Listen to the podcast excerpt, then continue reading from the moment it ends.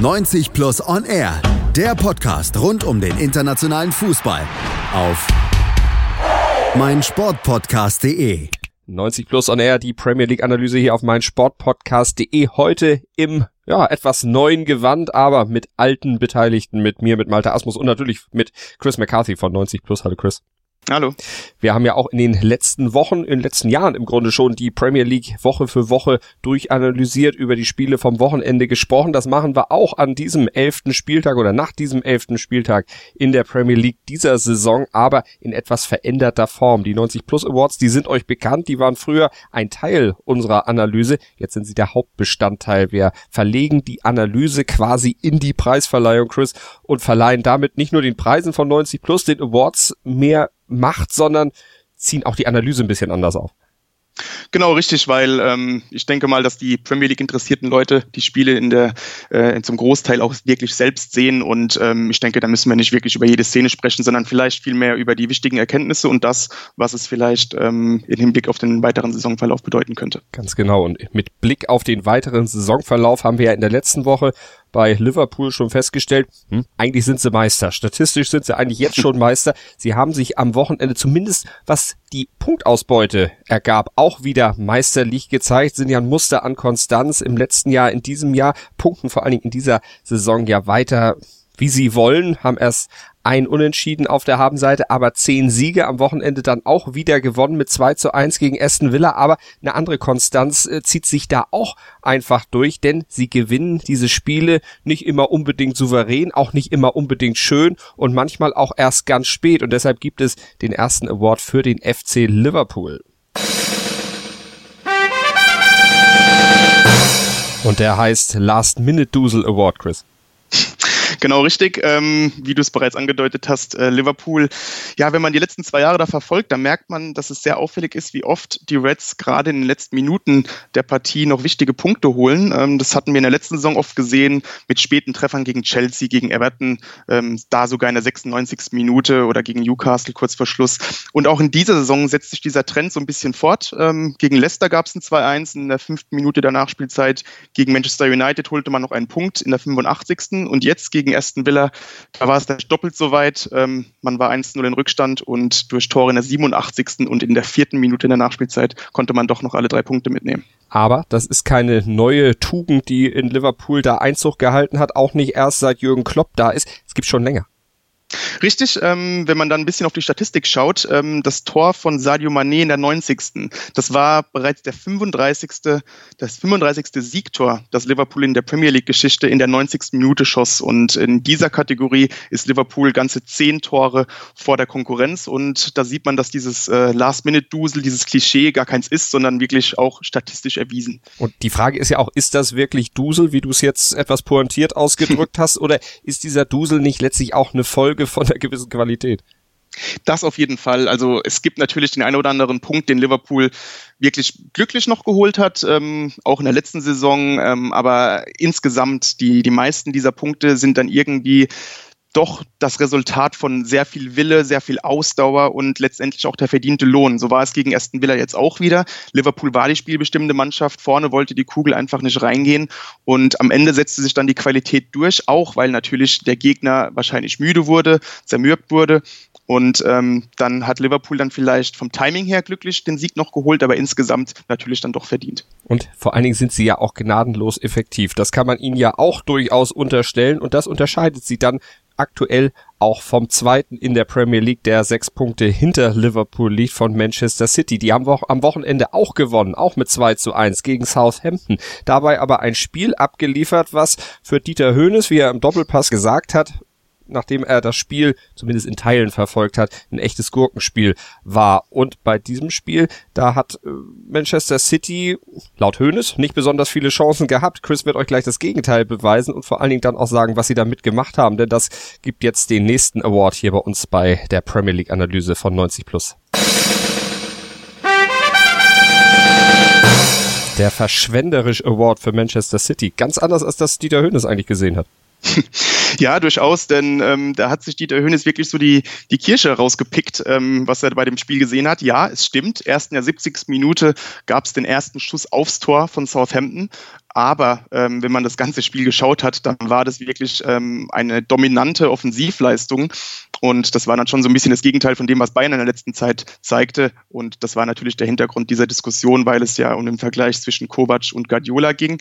Ähm, aber ja, die Citizens, wie gesagt, zündeten da wirklich ein Offensivfeuerwerk ab. Insgesamt 26 zu 3 Schüsse, natürlich zu weniger aufs Tor. Sie kreierten 5 zu 1 Großchancen. Wenn man dann auch noch ähm, Wert auf die Statistik Expected Goals legt, dann war das ein 4 zu 0,76 308 zu 33 Pässe im Angriffsdrittel, 75 Prozent Ballbesitz. Also ähm, man sieht, Manchester City war da sehr, sehr dominant mit dem Ball und ähm, ein Gurkenspiel lieferte Pep Guardiolas Mannschaft da wirklich nicht ab. Aber ein Spiel, in dem sie eben sehr verschwenderisch zu Werke gegangen sind und das, was sie sich da rausgespielt haben, einfach nicht ja in Ertrag umgemünzt haben. Das äh, zeigt ja diese Expected Goal Statistik. Was ist da los bei City? Ja, es ist etwas, was man schon ein bisschen in der letzten Saison ähm, beobachten konnte, dass City manchmal zu verschnörkelt ist, manchmal zu kompliziert spielt und das Verschwenderische, das ähm, zeigt sich nicht nur anhand der verpassten Chancen, sondern auch, ähm, was man aus aussichtsreichen ähm, Positionen und Gelegenheiten macht. Denn gerade vor und im 16er, da wie gesagt, da ist City so ein bisschen verschwenderisch im Ballbesitz, ähm, trifft oftmals die falsche Entscheidung, zögert. Und da, da fehlt es einfach so ein bisschen an Direktheit und Entschlossenheit im Angriff und die letzte Durchschlagskraft. Letztendlich erzwang man dann doch noch den 2 zu 1 Sieg, auch durch zwei späte Tore von Aguero und Kyle Walker. Aber ähm, wir haben schon in den letzten zwei Jahren oft, mal, oft öfter verfolgen können, dass City in solchen Spielen dann vielleicht auch mal nur bei einem Unentschieden bleibt oder gar ein Spiel verliert. Und da muss sich Pep Guardiolas Mannschaft durchaus Kritik gefallen lassen. Vor allen Dingen dann, wenn man drauf äh, guckt, was ja dann als nächstes als Aufgabe für Manchester City ansteht, nämlich Liverpool. Da geht's dann gegen die Reds, da geht's dann gegen den Tabellenführer und da haben wir eben schon gesagt, die sind gnadenlos effektiv und die haben am hm. Ende auch in Anführungsstrichen Dusel. Da kann es dann natürlich bei solch einer Verschwendung von Torchancen für City am Ende richtig böse ausgehen. Ja, und ähm, da kommt noch was dazu, nämlich dass Liverpool gar nicht so viele Torchancen zulässt. Also da bedarf es für City wirklich viel mehr Direktheit und ähm, da muss man konsequenter sein mit dem Ballbesitz, denn Liverpool lässt nicht viele Chancen zu, mit die wenigsten der Liga und ähm, dementsprechend können wir uns da auf ein ziemlich interessantes Spiel freuen. Und das werden wir dann natürlich auch hier entsprechend auseinandernehmen bei der Premier League Analyse auf meinsportpodcast.de. Wir kommen zum nächsten Spiel und zum nächsten Award und der wird verliehen für das 1 zu 1 des FC Arsenal gegen die Wolverhampton Wanderers. Wir haben Arsenal ja auch in der letzten Woche schon thematisiert und da ja auch drüber gesprochen, wie es denn um die Zukunft von Unai Emery, dem Trainer, da bestellt ist bei Arsenal. Und da hatte Chris ja auch schon gesagt, so richtig toll ist die Zukunft nicht. So richtig viel Mut kann er dem Mann nicht machen, dass er seinen Job noch wirklich lange haben wird. Und das hat er gegen Wolverhampton dann auch wieder untermauert. Und dafür gibt's den nächsten Award. Den keine taktische Glanzleistung Award für Unai Emery. Richtig, ähm, es war nämlich wieder ein sehr, sehr schwaches Spiel der Gunners ähm, zu Hause gegen Wolverhampton. Und klar, vorweg muss man sagen, gegen Wolverhampton ist es wirklich nicht einfach. Ähm, gerade gegen die Top-Teams äh, sind die Wolves ziemlich gut. Aber was Arsenal da zeigte, war sehr erschreckend. Erneut eine sehr, sehr schwache Offensivleistung. Also wie schon die gesamte Zeit unter Unai Emery. Auch in der Defensive weiterhin Abstimmungsprobleme. Also keinerlei Verbesserung zu sehen in allen Bereichen. Ähm, das 1-1 war letztendlich noch recht schmeichelhaft, weil sich Emery wie so oft auf die Überlebensversicherung Aubameyang äh, verlassen konnte, der das 1-0 etwas glücklich erzielte. Doch dann kam Wolverhampton ähm, verdient zum Ausgleich und ähm, wenn man sich dann da die Zahlen anguckt, dann weiß man, was für ein Spiel das wieder war im Emirates Stadium. Wolverhampton hatte 24 zu 10 Schüsse, ähm, 8 zu 4 davon aufs Tor und auch in Sachen Expected Goals ein 1,84 zu 1,01. Also Wolverhampton ähm, hätte hier durchaus einen Sieg verdient gehabt und ähm, ja, umso überraschender ist es, dass Unai Emery nach dem Spiel sagte, es ist ein schlechtes Resultat, aber taktisch hat es genauso funktioniert, wie wir uns das vorgestellt haben und dementsprechend der Award, ähm, weil es eben keine taktische Glanzleistung war und ähm, es wirklich insgesamt Bild passt, dass Emery dann ausgerechnet sich zu so einem seltsamen Zitat nach dem Spiel hinreißen lässt. Also man kann sich alles irgendwie dann auch schön reden. Mesut Özil war wieder mal mit am Start. Den hat er dann aber tatsächlich mal wieder reingeworfen. Ja, mittlerweile bleibt ihm da, glaube ich, auch keine andere Wahl. Ähm, Özil ist in, im Norden Londons sehr, sehr beliebt bei den Fans. Ähm, die Fans sagen oft seinen Namen, wenn er nur auf der Tribüne saß. Und gegen Liverpool im Ligapokal ähm, Da durfte Ösel mal wieder ran, nachdem er zum, zuletzt wirklich gar keine Rolle mehr spielte. Zeigte da auch wirklich eine sehr, sehr gute Leistung mit einem klasse Assist. Und man hat auch gleich gesehen, dass er diese Offensive mit seinen kreativen Impulsen, die man ihm wirklich nicht absprechen kann, äh, deutlich belebt hat. Und ähm, jetzt gegen Wolverhampton also wieder die Chance in der Liga. Erst sein zweiter Einsatz in der Saison. Und man muss sagen, er machte wirklich ein gutes Spiel, ähm, sehr solides Spiel. Aber ähm, das ganz große Problem bei Arsenal ist, glaube ich, wirklich nicht die individuelle Qualität. Ähm, da gibt's genug gute Einzelkönner in Offensive. Es ist wirklich das Konzept Emeries und ähm, beziehungsweise der Mangel an einem Konzept. Und ja, man, man weiß nicht so wirklich, was Arsenal mit dem Ballbesitz vorhat, was, was die Ziele sind. Da sind keine Auto Automatismen zu erkennen. Und da ist es dann auch egal, ob da ein Ösi Özil, ein Messi oder sonst wer in der Offensive spielt. Also ein Award für einen Trainer, für Unai Emery. Es gibt gleich noch einen Award, wieder für einen Trainer. Und da gucken wir auf Ole Gunnar Solskjaer. Manchester United 0 zu 1 in Bournemouth verloren. Mal wieder, muss man sagen, obwohl zwischendurch bei den Red Devils durchaus mal so aussah, als wenn sie tatsächlich die Kurve kriegen würden. Sie haben es immerhin geschafft, Liverpool ein 1 zu 1 abzutrotzen, die einzige Mannschaft zu sein, die bisher dem Tabellenführer überhaupt so was bisschen wie Paroli bieten konnte, denn der einzige negative Punkt, den Liverpool bisher kassiert hat, das war eben dieses 1 zu 1 gegen Manchester United. Und danach kam Manchester United ja auch ein bisschen in Tritt, wettbewerbsübergreifend, drei Siege in Serie, doch diese Serie ist dann auch wieder zum Liegen gekommen, zum Erliegen gekommen in Bournemouth, nämlich mit 0 zu 1 und das gibt dann wieder ein Award. Aber keinen schmeichelhaften, sondern den Alles beim Alten Award für Ole Gunnar Solskjaer.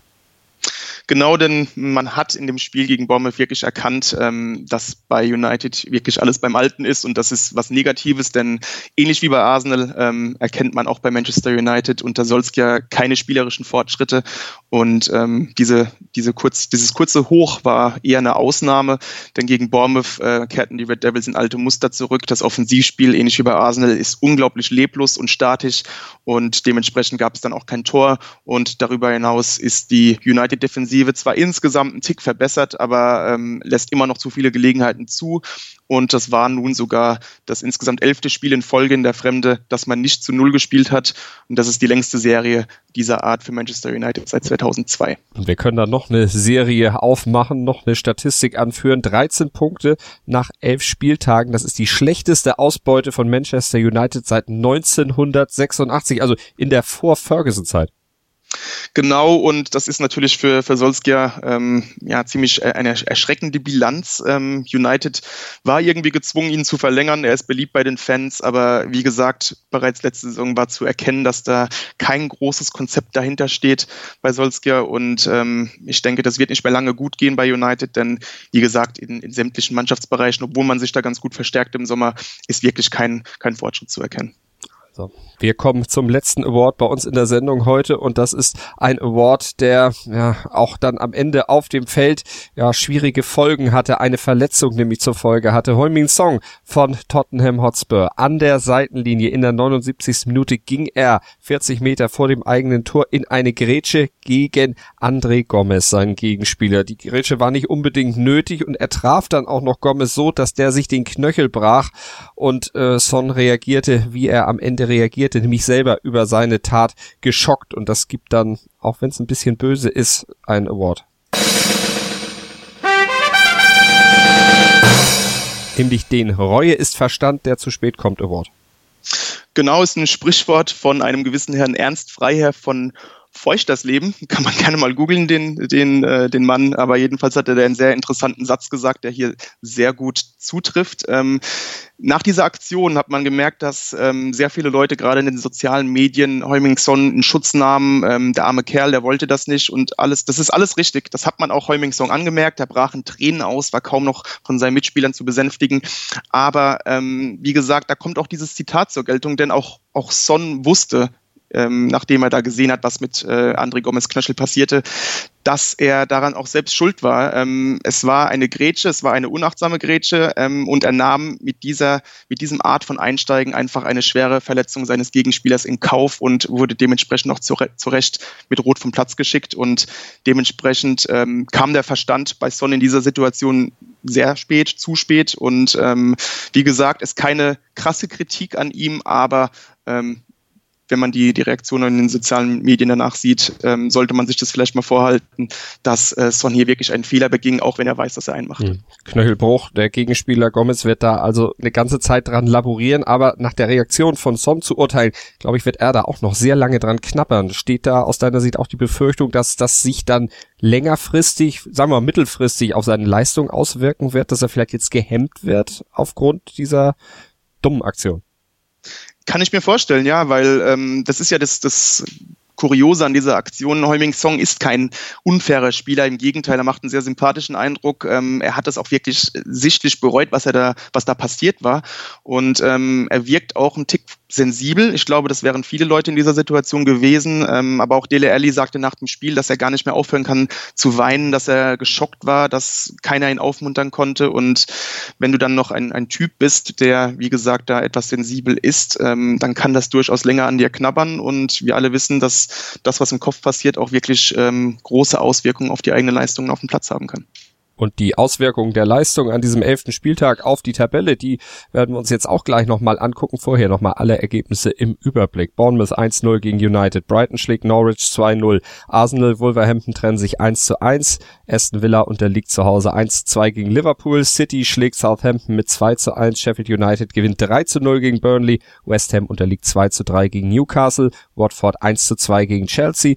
Crystal Palace 0 zu 2 gegen Leicester und Everton und Tottenham trennen sich am Ende 1 zu 1. In der Tabelle Liverpool mit 31 Punkten weiter vorne, 6 Punkte vor City auf Platz 2. Leicester folgt mit 23 Punkten, punktgleich mit dem vierten. Mit Chelsea und Arsenal ist mit 17 Punkten, also einem riesigen Abstand schon dahinter fünfter Sheffield United und Bournemouth folgen auf den Plätzen 6 und 7. Und in der Abstiegszone, da bleibt Southampton auf dem 18. Platz mit 8 Punkten, Norwich auf 19 mit 7 Punkten und Watford mit 5 Punkten auf Platz 20. Das war es nach dem 11. Spieltag mit der Premier League. Bei uns hier in der Premier League Analyse beziehungsweise in der Premier League Award Show. Und das werden wir in der nächsten Woche dann auch so machen. Die Awards an den Spieltag hört ihr hier bei uns auf meinsportpodcast.de bei 90 Plus und eher und nachlesen könnt ihr sie. Da gibt's noch ein paar Awards noch dazu. Dann auch bei den Kollegen von 90 Plus in schriftlicher Form. Chris, vielen Dank und bis nächste Woche. Danke auch. 90 Plus On Air, der Podcast rund um den internationalen Fußball auf meinsportpodcast.de. Willkommen bei meinsportpodcast.de. Wir sind Podcast. Wir bieten euch die größte Auswahl an Sportpodcasts, die der deutschsprachige Raum so zu bieten hat. Über 20 Sportarten, mehr als 45 Podcast-Serien über 9000 veröffentlichte Podcasts und über 5 Millionen Podcast-Downloads allein im Jahr 2018. Wir sind Podcast. Wir sind meinsportpodcast.de.